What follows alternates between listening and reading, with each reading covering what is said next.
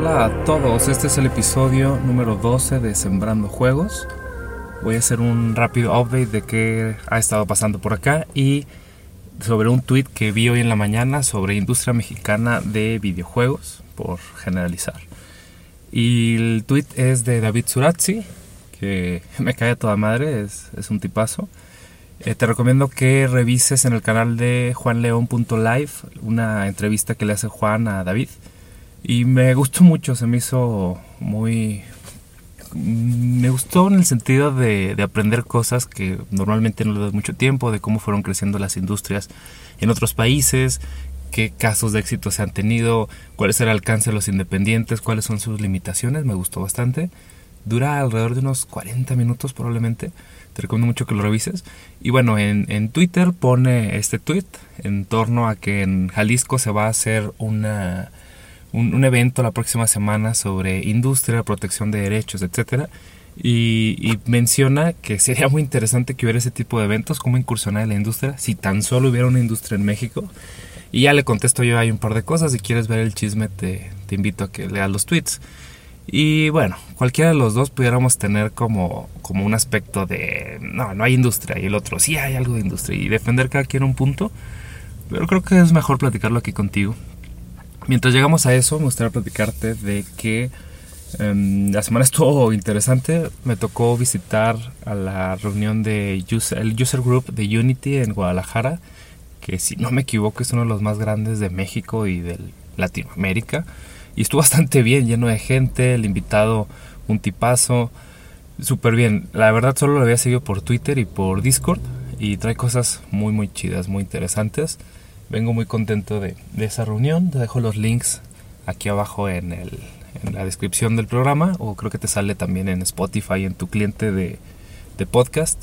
Vengo muy contento con eso, también en el trabajo avanzando, cerrando el año, queda casi dos meses y, y van las cosas bastante bien el, hemos cerrado el año casi con todo el trabajo que no tuvimos durante los primeros 10 meses. Ya ves, situación económica aquí en México y lo que quieras. También internacional, en Estados Unidos se ha puesto feo y no se diga en Latinoamérica que ha habido un montón de temas políticos. Es un momento curioso en, en lo sociopolítico, por decirlo así. Y bueno, cada quien desde, desde su trinchera, pues es seguir creciendo y, y sobreviviendo a estas condiciones adversas Realmente uno tiene que crear estructuras que vayan más allá de lo político y más allá de lo económico, pero bueno, siempre te termina influenciando todo lo que ocurre alrededor y, y, tú trabajas duro para que no pegue tan fuerte y a darle, a darle. Estoy también en los fines de semana practicando Unity, yo venía de otros motores, algo estaba platicando en, en Discord, a mí me tocó trabajar con Lua, Corona, Love2D, mmm, Pygame, con Python, y entre otros muchos. Empecé en Basic, Low Visual Basic, y pues era lo que se podía utilizar en ese momento. Los motores de, de Microsoft que, que, te permitían hacer cosas en 2D y 3D. Y llegó un punto hace como unos cuatro años de que me bloqueé con Unity. La curva de aprendizaje fue, fue dura.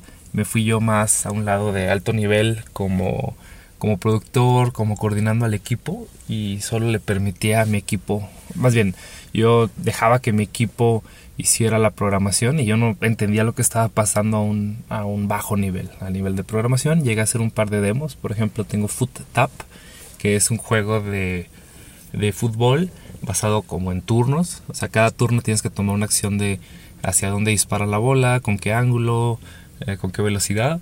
Y eso fue como una reimplementación de un motor 3D en Unity sin utilizar su motor nativo de físicas. Y estuvo curioso como experimento, pero bueno, nunca lo, lo, lancé a más. Está ahí en App Store, digo en Play Store de, de Android, si, si, lo quieres revisar. Creo que lo subí en, en, Apple, pero al final no lo publiqué o algo así. Y, y fue interesante, a la gente le llegó a gustar y ya no profundicé más. Y fue lo único que hice en Unity y fue prácticamente una reimplementación de, de un motor dentro de otro motor. Y, y no fue algo así como muy optimizado. Y bueno, hoy estoy desarrollando un juego de plataformas desde cero, o sea, aprendiendo con Unity. Hay un tutorial en Udemy que me está gustando bastante. Y estoy así con la cabeza explotada de, wow, qué, qué bien pensado lo tiene Unity. Pero si jamás se me hubiera imaginado leyendo un tutorial o un libro algo así, que, así se hacían las cosas, ¿no? En, Unity. Desde la colocación de tiles, el motor de física, los controles. Ya Unity tiene un modelo de trabajo tan establecido que, se, que es muy diferente a lo que había trabajado antes. Y este curso en video me ha estado fascinando porque llevo treinta y tantos por ciento, alrededor de unas tres horas probablemente. Y estoy aprendiendo muchísimo. Y es algo que me gustaría platicar en el siguiente episodio de educación el primero fue de educación formal, universitaria o tomando cursos y el otro es pues más como un autoaprendizaje o, o en el sentido de la educación informal o cómo aprendes en base a los golpes, a los fregadazos y ahí, la llevo, es, es, ese romper de que, oye, ya que yo sabía todo quizás, por decirlo de alguna forma, hace unos años, pues han cambiado las tecnologías y ahora no sabes. Y esta actitud de yo ya lo sé todo, lo he visto con alumnos, lo he visto con profesores, con compañeros de, de esta disciplina de creación de videojuegos. Y aunque sepas todo en un instante, al año siguiente cambia la tecnología y ya no sabes todo. Entonces eso te va llevando a tener que aprender y reaprender todo el tiempo pero lo veremos en el siguiente episodio. Ahora sí, vámonos a la industria. ¿Qué rayos es la industria de videojuegos en México? Creo que ahí es de donde parte toda esa discusión que tenemos. Eh, hay gente con mucho más conocimiento que yo, académicos que se dedican a analizar esto. Voy a darte algunos datos que yo tengo y naturalmente me gustaría conocer tu opinión y si es diferente, excelentísimo. Estaba platicando con Víctor Talamantes de Indies MX, acaba de realizar su evento a finales de septiembre, te invito a que lo revises, si no me equivoco, indies.mx o en Facebook. Y también con Filbert eh, coincidieron, estaban platicando en, en Facebook de que hay dos indicadores. Bueno, los dos coinciden en que hay alrededor de 140 estudios en México. Entonces, es decir, 140 estudios en México, pues eso suena como una industria, ¿no? Pero ¿qué rayos es una industria? ¿Cuál, ¿Qué diferencia tiene hacer una empresa de forma industrial, de forma jovista, de forma independiente? Hay un episodio aquí en Sembrando Juegos donde lo menciono. Pero puede que esos 140 estudios, por ponerle un nombre, organizaciones que hacen videojuegos, no lo hagan de forma industrial. Si 0% de esas empresas o estudios son industriales, pues no hay una industria como tal. Y es ahí donde, donde está esa delgada línea en, qué, entendemos como industria. Ah, voy a poner lo que a mí no me parece una industria. Y tenemos la estructura organizacional de Estados Unidos o de Japón para hacer videojuegos. No, en México eso no lo hay. Definitivamente no lo hay. Irnos al otro extremo donde digamos, en México no hay, no hay estudios, no hay empresas, no hay grupos que se encarguen de hacer videojuegos.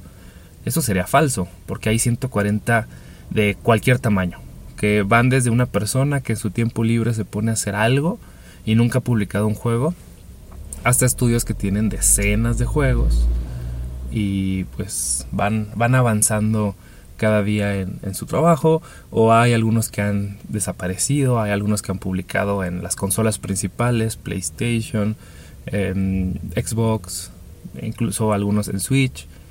Si no me equivoco hay también publicaciones mexicanas en 3DS entonces decir que en México no hay producción de videojuegos, no hay creación de videojuegos, a mí me parece falso. Y la línea delgada es, bueno, ¿qué tan industriales somos? ¿Qué hay? Hay localización de videojuegos al mercado latino. Aprovechando las estructuras organizacionales de que en México se llegó a hacer la adaptación, doblaje, localización de anime, por ejemplo, de contenidos audiovisuales, se aprovechó esa estructura para hacer em, para hacer la localización de videojuegos al mercado latino, por ejemplo al mexicano. Y hablamos de grandes producciones, Halo, Gears, algunos juegos basados en anime. Se han hecho sus adaptaciones en lenguaje en, México, por ejemplo. Entonces sí hay una localización.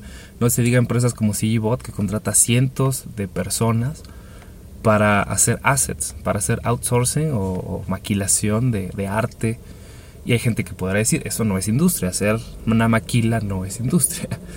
Entonces es, ponernos de acuerdo en, qué queremos que sea la industria y en qué nivel nos vamos a involucrar. Solo nos vamos a quejar de ello o vamos a trabajar desde tu trinchera gubernamental, académica, empresarial. Y es creo que de ahí de donde parte toda la discusión y la comunicación. Entonces ahí te, ahí te voy, ¿no? Yo tuve una experiencia cuando tenía 24 años la verdad estaba muy inmaduro, mm, no había, no había experimentado tanto las mieles del trabajo. Yo había estudiado, ya lo sabes si me sigues de, los, de, estas transmisiones, yo estudié mecatrónica. Mecatrónica se asocia, se asocia con la industria de manufactura, industria de la transformación metal y mecánica. Y bueno, es algo que disfruté mucho, trabajé en esa industria cinco años. ¿Qué ocurre en, a mis 24 años? Yo acababa de salir de la universidad, tuve varios emprendimientos, abrí una estación de radio y producción de, de podcast, estuve desarrollando software como tipo freelance, pero no había trabajado en una estructura que no fuera mía, una, una organización que no hubiera empezado yo. Y me faltaba esa experiencia, lo he platicado anteriormente, la experiencia de trabajar en una organización que no fuera la mía, con otras disciplinas, con... la verdad me faltaba trabajar con personas que no fueran como yo, con que no fueran ingenieros, por ejemplo, con abogados, licenciados. Eh, pues tenía 24 años, acababa de egresar de la escuela, nunca había trabajado en serio, por decirlo así. Después de salir de la escuela, de trabajar en estos emprendimientos, trabajo más o menos 10 meses en una pequeña empresa de software que hacía sistemas administrativos. Y ahí es donde como te lo comento, empiezo a tener experiencia de, wow, esto es muy diferente, hay que tratar con ciertos clientes, con ciertas estructuras. Me tocó trabajar con una de las empresas industriales más importantes de mi ciudad, yo soy de Chihuahua, que se llama Bafar, una empresa con cientos de, de empleados y ser un proveedor de ellos. Entonces ya me convertí en parte de esa cadena industrial, donde una organización no puede hacer todo, tiene que contratar proveedores especializados y le desarrollamos algunos sistemas administrativos. ¿no? tiene nada que ver con videojuegos, ahí voy para allá. Y entonces seguimos creciendo como, como empresa y al final hay unos problemas de tamaño y la empresa pequeña donde yo trabajaba, que, que, llegué a trabajar para esta, bueno, llegamos a ser proveedores para esta gran empresa que te menciono. Hay problemas internos, me conviene más salirme y al salirme uno de nuestros clientes nos contacta y me dice, oye, pues házmelo como freelance, ¿no? Esto que venías haciendo con esta empresa, como ya te saliste y no hay, no hay quien lo haga, pues házmelo tú y es donde formalizo mi primer emprendimiento de software y, y abro mi primera empresa bien, porque ya desde los 15 años había hecho algunas empresas, pero sinceramente no, no lo había hecho con un registro ante la Secretaría de, de Impuestos de México, el SAT, y bueno, me faltaba como formalizar ciertas cosas, pagar nóminas. Eso a nivel como muy, muy empresarial, ¿no? Pero es como la formalización de una microempresa. Una microempresa es una industria, no lo sé, no te lo pudiera decir, pero por lo menos es una formalización a una disciplina, ¿no? Entonces a los 24, años formalizo una organización y, y van avanzando las cosas. ¿Qué termina ocurriendo? quiebro la empresa por mi falta de experiencia, me quedo sin dinero, me quedo así como que sin muchos planes a futuro y digo, ¿qué, voy a hacer? ¿no? O sea, trabajé en una empresa, las cosas no salieron bien. Abrí una empresa, no salieron tan bien. En ese entonces yo tenía la perspectiva de irme a, estudiar al extranjero para mejorar mi nivel de inglés y, y, estudiar alguna disciplina en la que pudiera crecer, que en ese momento era maquinaria médica. Me iba a cambiar de estudiar ingeniería en mecatrónica orientado a máquinas industriales a trabajar en, máquinas médicas, que en su momento eh, dije, esto puede ser mi vida y, al final descubrí que no. Y me voy a Ciudad de México y ahí conozco a dos tíos que a mis 24 años definen muy fuertemente mi, camino. Eso es algo muy personal, pero creo que, que te, puede, te, te, puede conectar contigo en tu perspectiva, sobre todo si eres más joven que yo y estás como decidiendo ese camino. Sigo estudiando lo que, lo que empecé o me muevo a otra industria, a otra disciplina o lo que sea. Entonces ellos me dicen algo muy valioso que conecta con la parte industrial.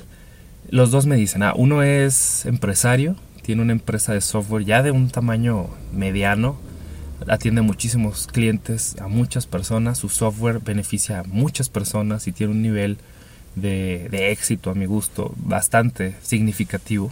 O sea, no es Bill Gates, pero es un empresario reconocido, una empresa en crecimiento y, bueno.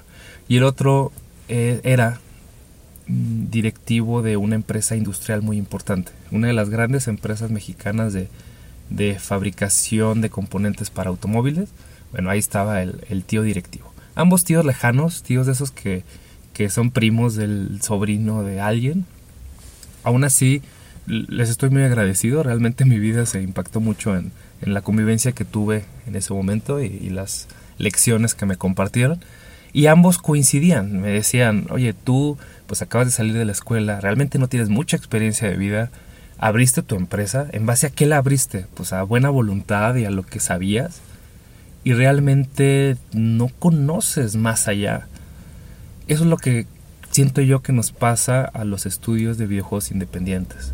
Lo abrimos como el borras, como decimos en México, a lo tonto. Ah, quiero hacer videojuegos. ¿Sobre qué te basas? Pues mis ganas de hacer videojuegos. Debe haber algún tutorial en YouTube o en alguna plataforma en línea que me enseñe a hacerlos. Ok, ahora hay que aprender a venderlos. Pues a ver qué encuentro y a ver cómo voy aprendiendo poco a poco. Y hay que mm, entender algunas cosas políticas. Pues no sé, pues voy a empezarme a involucrar en la política y abrir puertas. A mí me tocó hacer todo eso, acercarme con gobiernos, acercarme con posibles compradores ofreciéndoles mi producto como, ahora sí como decimos en México, como Dios me dio a entender, como creí que era lo más correcto. Y es cierto, cuando empiezas una, una empresa, una organización, un grupo para hacer algo, un grupo artístico, pues no tienes mucha información y te acercas a lo que tienes em, a la mano. Por ejemplo, lo que yo hice fue acercarme con incubadoras de empresas que no tienen nada que ver con entretenimiento varios amigos que abrieron estudios, por ejemplo Jonathan, Jonathan de... Ay, se me olvidó el nombre de su estudio, te lo busco para el, para el siguiente. Jonathan abrió un estudio de videojuegos y se acercó con una incubadora de una universidad muy importante y pues le ayudaron realmente gran cosa, no son especialistas en videojuegos. Entonces, ¿cuál es como la recomendación que me hicieron estos tíos? Es métete a una empresa que ya está establecida, y así fue como después de yo en mi orgullo de, de decir yo puedo solo, yo soy emprendedor, yo puedo contra el mundo a mis 24 años. Dije, eh, yo prometí nunca trabajar a lo mejor para una empresa. Pues fue de lo mejor que pude haber hecho en ese momento. No, no tenía capital, no tenía experiencia, no tenía redes de contactos. Me meto a trabajar en una empresa con más de 100 años de trayectoria. Esa empresa, esa empresa empezó en 1800 en Alemania y naturalmente pues ya es un monstruo que tiene decenas de divisiones y se encarga de un montón de cosas. Sí, hay que ser muy honesto, me frenó de mi camino de emprendedor, pero me impulsó en otras cosas. Me permitió viajar por el mundo, como lo he platicado en los episodios anteriores, me capacitó, invirtió en mi educación y también yo siempre di lo mejor para esa empresa. Tengo que ser muy honesto. Creo que en comparación con otros compañeros pues siempre di más que los demás y pues ya después ahí hubo como algunas algunas diferencias sobre la compensación económica, pero bueno, fui un buen empleado, por decirlo así. Que creo que también es algo importante. Algunos compañeros, amigos, empresarios, pues no saben lo que es ser un empleado y a veces se les olvida esa, esa parte, esa disciplina que, que no solamente hay que ser un buen jefe, hay que saber ser un empleado. ¿Qué es lo que ocurre más o menos con los padres, no? De, cuando tú eres un, papá y se te olvida lo que implica ser hijo, pues como que piensas cosas ahí medio irracionales. Pero bueno, eso, eso ya es otro tema de jerarquías que quiero platicar en un siguiente episodio de ciclos organizacionales.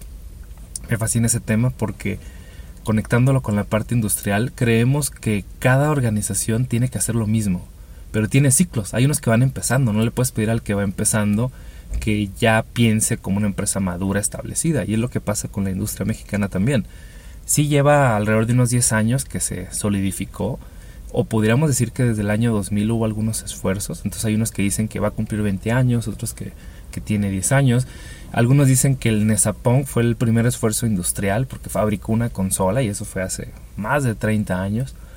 Pero bueno, el, ciclo actual en el que se encuentra la, la industria mexicana, que para mi gusto sí hay una industria por ahí, es muy incipiente y sobre todo como las empresas que llegaron a generar cierto conocimiento han desaparecido, se reinicia ese ciclo organizacional. Y pues es lo típico, ¿no? El noviazgo. El noviazgo es cuando un, grupo de, de, personas sueñan con hacer un videojuego, por ejemplo, y los une más esa posibilidad del futuro. Ya después va pasando por la infancia, la adolescencia. Solo los que ya están muy, muy, muy establecidos, pues llegan a la a la consolidación o a la vejez. Y la vejez es empezar a cerrar este proyecto y adaptarse a lo nuevo.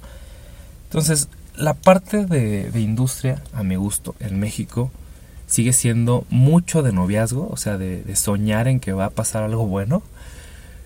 Y, también un poquito en la infancia. Se cometen errores que para un extranjero son muy tontos, muy obvios. Pero es parte de ese dolor del crecimiento. Ya lo que he platicado es que cuando estás creciendo, cuando eres niño, adolescente y, y estás en esa transformación de niño a adulto, por decirlo muy general, pues obviamente te van a, doler los huesos y vas a cometer muchas imprudencias. Ese es el estado de la industria mexicana, en mi opinión. Y vienen cosas cada vez mejores. O sea, hay, hay empresas que llevan ya 10 años ofreciendo outsourcing de arte y producto de ese éxito están empezando a arriesgarse en producciones originales. O los que ya hicieron producciones originales tuvieron todo tipo de resultados muy exitosos, algunos no tanto, no recuperaron la inversión. Se están reutilizando ese conocimiento y arriesgándose a cosas nuevas, a cosas diferentes. Entonces, ya como para dar mi conclusión y, arrancar un buen lunes por acá, si hay una parte industrial, el rollo es cómo queremos que sea esa industria. Y hay muchas perspectivas, la académica, la gubernamental, la empresarial. Te puedo dar la mía, por ejemplo. A mí como semi-académico, doy clases, pero pues no, no es mi ocupación principal. Y tengo una empresa, es mi ocupación principal. Y me encanta el hobby de hacer videojuegos, ese es más un pasatiempo. Sobre todo haciendo esas cosas experimentales que como empresa no justificarías. O sea, un juego que no va a recuperar inversión, pues es muy difícil de justificar. Entonces, bajo esas tres perspectivas, la parte industrial, a mi gusto, es cómo hacer las cosas y a dónde quieres llegar. O sea, es ¿Qué recursos tenemos como país, como México? Algo que me di cuenta trabajando en la industria de manufactura y ya después de haber aceptado entrar a un corporativo, etcétera, me di cuenta que a nivel internacional México es visto solamente como una parte maquiladora, le llamamos, una parte de fabricación, pero no de creatividad, talento. Y eso es duro de aceptarlo. Por ejemplo, yo, yo le dije en su momento a mis jefes, oye, yo quiero hacer algo original desde México. No quiero solamente dar mantenimiento a, maquinaria existente, que es lo que termina pasando en México. Oye, yo no quiero hacer arte para videojuegos que me lo mandan de Estados Unidos. Yo no quiero programar algo que ya se diseñó en el extranjero. Yo quiero hacer toda la cadena de producción, de creación. Y es muy difícil romper con eso a nivel internacional. Porque prefieren las empresas tener cerca a los diseñadores allá y mandar al extranjero ese outsourcing o esa esos servicios para que sean más económicos. Yo lo he vivido. A mí me han dicho esto. O sea, si me vas a cobrar lo mismo que me cobran en el extranjero, lo hago donde ya tengo confianza. Hablamos de, de mm, India, mm, Rumania, Vietnam. Es donde están esos servicios que se conoce por baratos, pero hay cierta confianza que si le mandas el diseño, allá se va a fabricar. Y nos empieza a pasar eso en México. Y cada vez menos. No sé si te tocó vivir en México en los años 90, la industria maquiladora, manufacturera, donde los procesos de producción en Estados Unidos los empezaban a mandar a México por un costo menor. Y ese es un tema puramente económico. No me fascina, pero bueno. ¿Qué llegó a suceder? De que hubo un crecimiento económico en esas regiones donde se mandaban, se transferían las fábricas en Estados Unidos a México. Llegó a haber un boom, duró unos 15 años. Ya después no se tomaron las mejores decisiones políticas y se, todo ese conocimiento, esa infraestructura, pues se fue perdiendo. Y ocurrió también una cosa muy curiosa. Las personas estaban acostumbradas a ganar altos sueldos. Voy a decir algo, mil dólares, dos mil dólares, relativamente altos sueldos en México que una empresa mexicana no podía pagar. Y tengo caso de varios amigos que, por ejemplo, llegan a, los, a sus 40 años y ya no les pueden seguir ofreciendo ese empleo y se quedan ellos con un nivel de vida que no pudieron sostener porque esa manufactura de, de ciertos componentes pues se fue de México a países asiáticos principalmente. Y entonces, ¿qué ocurrió? Tú decías, oye, tengo personal, personal altamente calificado y bien pagado, pero que ya no tienes empleo. ¿Qué hago con ellos?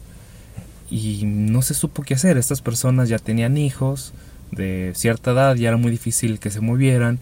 Algunos no dominaban la parte del inglés, entonces no pudieron irse a países extranjeros y se quedó una gran cantidad de talento con una expectativa alta de sueldo. Y eso es algo que ha estado pasando también en México.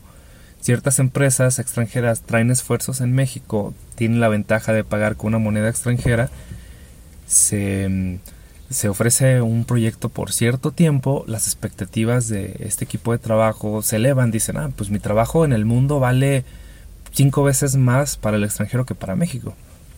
El asunto es que cuando se terminan esos proyectos y se van a donde es más económico, estas personas pues, quieren seguir disfrutando de ese nivel de vida y ya las condiciones mexicanas no dan. Y por eso esos ciclos que te digo que se reinician afectan muchísimo. Generalmente personas jóvenes se van a terminar yendo al extranjero y las personas ya por ejemplo con hijos o que les, les es más difícil cambiar de país van a cambiar de disciplina y se van a ir a cosas más tradicionales como marketing, desarrollo de software. Es algo como muy general que he visto en amigos y en, cercanos. Y eso es algo que me preocupa de esa parte industrial. Es decir, si queremos que vengan las industrias a traer proyectos, inversión extranjera, pues es un riesgo que estamos muy, que es muy posible que corramos.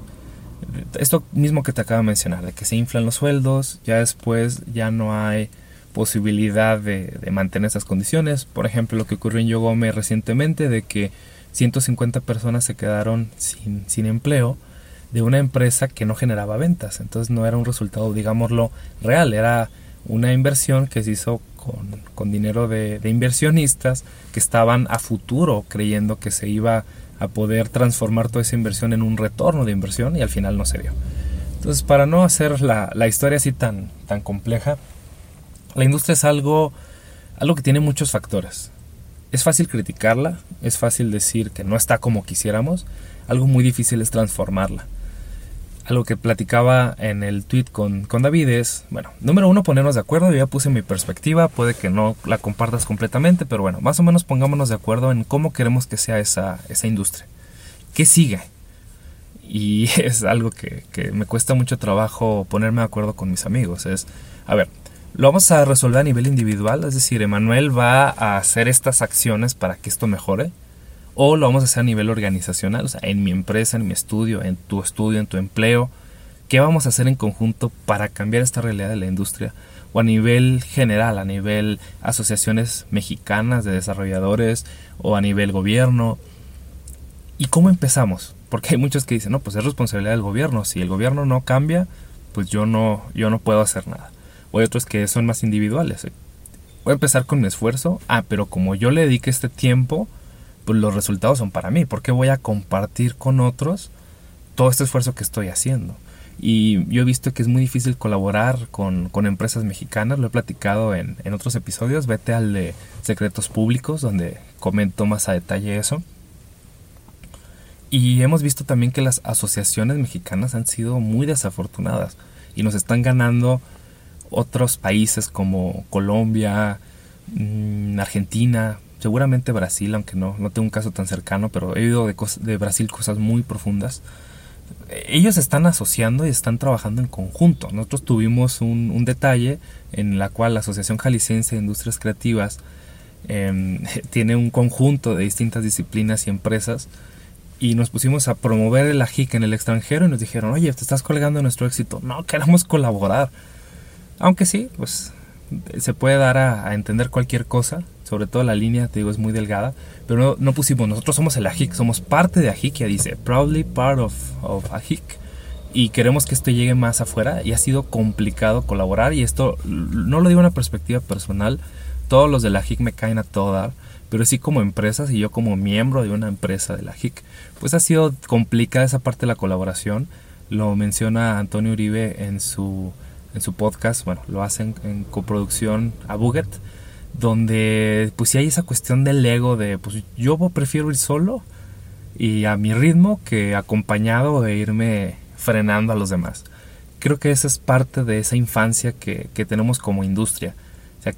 Es como el niño que es mi balón, es mi juego, solo yo decido y no quiero jugar con otras personas.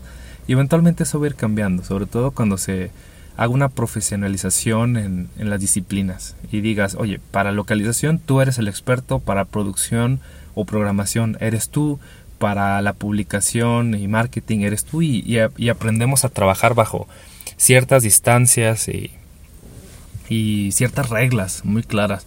Y eso yo lo vi al trabajar con empresas internacionales. Una empresa de 100 años pues ya todo lo tiene súper establecido y cuando nos ha tocado trabajar con propuestas para empresas muy importantes, por ejemplo, una empresa de juguetes que hace unos cochecitos, unos carritos muy conocidos, pues hay unos procesos increíblemente cuadrados. El proceso de venderle a un corporativo es muy diferente al de vender a, un microempresario mexicano. De venderle a los fans de los juegos AAA es diferente al, al indie, al early adopter, que va a jugar porque le gustan ciertos juegos como muy, crudos de los independientes. Entonces, eso es prácticamente la perspectiva sobre, sobre industria mexicana. Me encantaría conocer tu opinión diferente y si tú dices, oye, ¿no has visto esto en, en, Jalisco, en Nuevo León, en Mérida, en Tijuana? Se vive de otra forma y está pasando esta otra cosa. Por supuesto que dímelo. Lo he, lo he visto que hay muchos Méxicos. Generalmente se divide norte, sur y centro. Y a mí me gusta el norte incluso dividirlo en tres, porque la frontera con Estados Unidos es muy grande norte izquierda, norte centro, norte derecha. Yo he visto que en esos tres agrupadores la forma de trabajar sobre videojuegos es muy diferente, pero la parte fronteriza es muy distinta a la del centro y también distinta a la del sur. No hay una industria como única. Sí hay mucha centralización desde, desde el DF, desde la Ciudad de México, pero también hay mucho orgullo de, no, en Monterrey se hacen mejor las cosas que en, Guadalajara, por decírtelo así. Me ha tocado verlo en, en Mm, empresas de desarrollo de juegos de mesa, diseño y desarrollo de juegos de mesa, que dicen, no, le vamos a ganar a los de Ciudad de México. Los de Ciudad de México, no, los de Guadalajara no tienen nada. Y te lo digo que yo le tengo mucho cariño a, ambas ciudades, a ambas regiones. Vivo en Guadalajara, viví en Ciudad de México. Las dos tienen sus problemas, pero también me encanta convivir con personas de los dos. Y sí, sí termina ocurriendo eso, de que por pelearnos en tonterías de quién la tiene más grande, la industria, pues no nos comparamos contra el extranjero. Y eso es lo que está haciendo el norte, Monterrey, posiblemente Juárez y Tijuana, que ellos yo para qué me peleo con los de México y con los de Guadalajara, si aquí tengo El Paso, tengo Laredo, tengo San Diego, donde realmente están pasando muchas cosas y hay inversiones. Y nosotros nos quedamos en Guadalajara y en México en nuestro enfoque local, regional, y pues eh, nos cuesta un poco de trabajo a veces mirar hacia, el extranjero. Algo que me está gustando mucho de Guadalajara es que se está convirtiendo como el patio del Silicon Valley, puede tener muchos nombres, el mini Silicon Valley, pero sí muchas empresas de Los Ángeles, de, de San Francisco, en general de California, están volteando a traer cosas aquí a, a la región de Jalisco. Y eso va a conectar bastante bien con, con cierto crecimiento que ya lo platicamos. Solo no me gustaría que ocurriera eso de que se infle eh, la expectativa sobre el trabajo mexicano y creamos algo que no. La última perspectiva que te iba a comentar es que cuando yo estaba en la industria, le digo a, entonces mi jefe, oye, quiero hacer, quiero crear cosas, quiero crear maquinaria, porque a mí eso me ha gustado desde siempre. Y me dice, pues no se puede hacer desde México. Ah, bueno, entonces dame la oportunidad de, bajo la misma empresa, irme a Estados Unidos. Y esta persona me frena y me dice, no, me convienes más en reparando maquinaria en México a que te vayas, esta vacante se va a quedar desocupada porque pues tú eres bueno y que empieces allá en Estados Unidos. Y al final mi contacto en México, eh, mi contacto mexicano en el extranjero, al final algo ocurre que no le va muy bien y él se regresa a México y ese escalón que tuve para irme al, al extranjero pues se termina cortando. Entonces es una, una locura, es, es, algo que tú tienes que vivir como para interiorizarlo y entenderlo de una forma distinta. Te lo puedo platicar y, puede ser una excelente anécdota, pero es muy diferente vivirlo. Y yo lo he platicado también muchas veces. La forma más fácil de acercarte al mundo de los videojuegos es trabajar en una empresa que ya está muy establecida, porque vas a conocer muy rápido ese proceso de cómo, cómo se hacen las cosas o por qué se han hecho en una empresa que tiene más años que la tuya. Entonces, la forma más fácil de abrir un estudio nuevo es haber trabajado anteriormente en otro estudio. Así le llegó a pasar a los chicos, por ejemplo, de Hyperbird, que algunos trabajaron en Yogome, tuvieron sus propias empresas y se combinó eso que te menciono.